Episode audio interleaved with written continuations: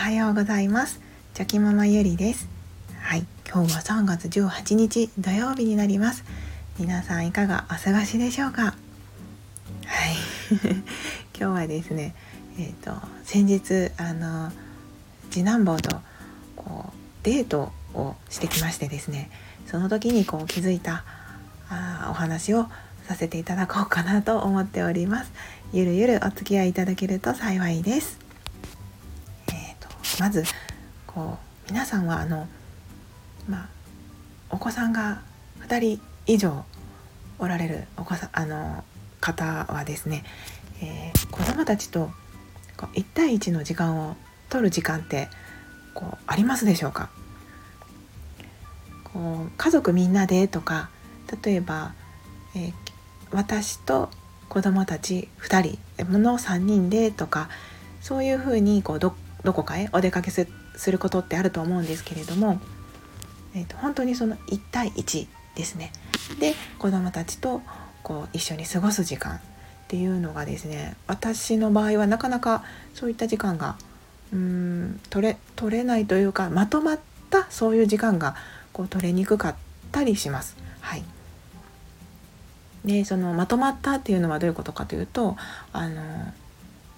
ちょっと本当に少し遠出をするようなイメージであとお出かけっていうんですかね。そのスーパーとかでも近所のスーパーはそうやってちょこっと一緒に2人だけで行ったりとかはあるんですけどこうイオンのようなあの大きなショッピングモールとかに子どもたちと1対1でゆっくり出かけるっていうことっていうのはなかなか私はあまりなくてですね、うん、でちょっとしたその遠出をしなければいけないような公園などでもこう1対1で行くよりはどうしてもこう2人揃って行く方がいいのかなと思って今まではあまりそういうこともやってなかったんですけど。でもつい先日そのちょっとまとまった時間があったので次男と一緒にはいあの2人だけで車に乗って公園に行く。いつもは行けないような公園に行くっていうことをまあしたんですけれども。でその時にあのやっぱりこういう1対1の時間ってとっても大切だなっていう気づきがありました。はい、で家ではその次男の場合は長男よりもそうですね、ま、今のこう生活スタイルだったら次男の方がちょっとした時間とかは全然私と過ごす時間っていうのは多いんですけれどもそういったちょっと遠出をするようなお出かけっていうのは本当に先ほども言ったんですけどあまりなくてですね2人だけでこうデートをするなんていう感じのことは、うん、やっぱりあまり機会がないんですよね。でそうやっぱりその何が1対1でこう過ごせてよかったのかというとやっぱりそのまあ次男ももうもうちょっとしたら6歳になりますのでもう本当にある程度自分で一人で何でもできますしあの、まあ、危なっかしい遊んでいても危なっかしいなとかこうこけこけて怪我しそうだなとかそういう感じではないんですよね。なので安心してこう見ていられるっていうこともありますので、まあ、出かけていってもそう安心して一緒に楽しむことができたりとかでそのルールを守らなければいけないところでは一応ちゃんとルールを守れて行動できたりもしますのでそういった意味でも、うん、自分自身もこうゆったりと見ることができるんですよね。でその中で公園に行ってこう彼と一緒に過ごしてですねまあ本当にそのやっぱり一人1対1でしか見せない顔っていうのがあるなって、はい、とても思いました。うん、なんかそのお友達といる時とか長男と一緒に遊んでいる時とかそういった時に見せる顔とやっぱりまた違った彼の表情があってですねうんなんか本当にあ今楽しんでるんだなとか とってもいい感じにノリノリで、はい、テンション上がってるなとかもうそういったそのまた普段と違う表情が見れたことが本当に嬉しくてですね、はい、私自身もとてもあの良い時間が過ごせたなと思いました。はい、でそこにですね公園にあのローラーの滑り台があったんですね。でそれをこうママも一緒に滑ってって言われたので普段だったら長男がおりますので、まあ、長男と2人でこう滑ったりとかしてでその様子を私がこう遠くから見つめるっていう感じで見ていることが多いんですけれどもこの前は1対1だったのででしかもその人が少ないっていうのもありましたのでまあ今のタイミングだったら一緒に滑ってもいいかなと思って、まあ、本当に久しぶりにあの子供と一緒に滑り台にあのビート板みたいなやつをお尻に引いてですね滑ったんですけどでそしたら私がやっぱり大人で体重が重いので思いのほかスピードが出てですね私も思っている以上にスピードが出てですね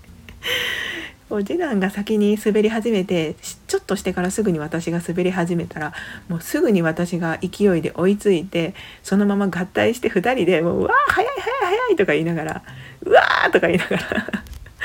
もうなんか怖いのと楽しいのとなんかよくわからない感情でですねもう笑いが止まらなくなっちゃって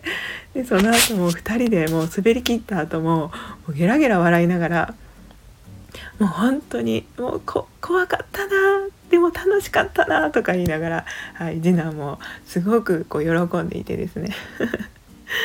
でもなんかそういうそのこの前もちょっとラジオでお話ししたんですけどやっぱり楽しい時間を共有するもう本当に一緒にその時間を楽しむっていうことができてですねよかったなって思いました。公園とかででその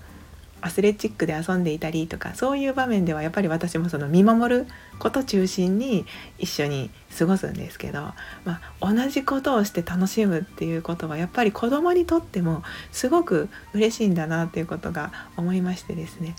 で次男ももう帰りの車で何回も言うんですよね。もうあの時のもう滑り台がもうママがスピードが速すぎてもう怖かったなとか言いながら。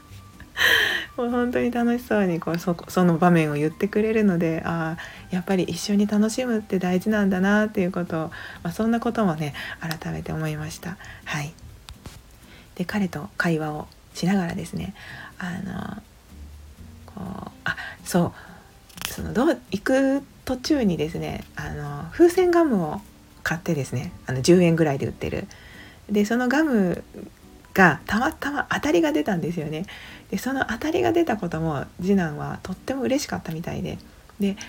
そのこう当たりが出て嬉しかったわとか言って私に一生懸命言ってくるんですよね。でまあ大人からすると、まあね、たまにあること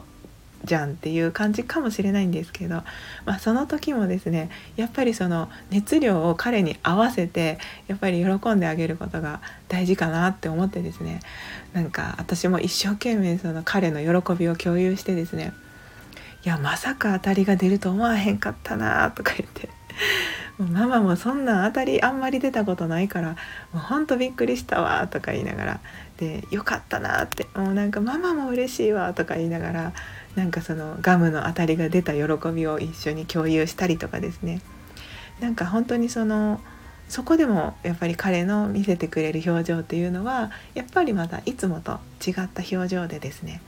その1対1でそのある意味お母さんをこう独り占めしてるっていう感覚がもしかしたら彼の中にもありながらちょ本当本当にこう安心した状態でこう時間を楽しめてたのかなと、はい、思いました。で私自身も本当に普段だったら見れない彼の表情をまたこうたくさん知ることができてですねあよかったなって 思いました。はい、やっぱりその子供と1対1で過ごすこと。もうなかなかその時間が取れないっ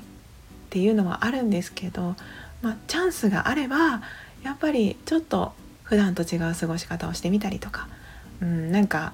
はい。そのチャンスをこう大切にこう生かしてですねこう彼らのまた違った一面が見れるチャンスだと思ってですねこう真剣にあの過ごすっていうことも一つだなっていう、はい、学びになった一日でした。うん、でその後もですねこう彼と一緒に本当に初めて2人きりでランチをしたんですかね。はい、でお店に入ってお腹ペコペコの状態で行ったんですけどもう彼がその嬉しそうに食べてたりとか美味しいね楽しいねって言いながら食べてる顔を見てるとですねなんかいっぱい食べるつもりでお店に入ったのにすっごくこうお腹がすぐにいっぱいになってしまってですねなんか心が満たされたからお腹もなんかすぐにお腹いっぱいになっちゃったのかなとかそんな不思議な、はい、発見もありました。そんなこんなではい本当にあのやっぱりそうですね。こうその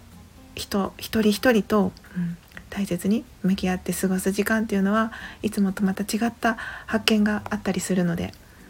はい、どんな人とでもやっぱりそういった時間を過ごせる時っていうのは、まあ、集中して、はい、楽しんであの時間を共有できたらいいなと思いました。はい。今日はどんな一日になるんでしょうか。皆さんの今日という日がまたねとても楽しくて温かくてはい素敵な時間になればいいなと祈っております。はいそれでは昨日より今日今日より明日一歩でも前進。この番組があなたの今日という日を生き抜くための心の活力になれたら嬉しいです。今日も最後までお聴きくださいまして本当にありがとうございました。それでは今日も最高の一日をお過ごしください。ではまた明日。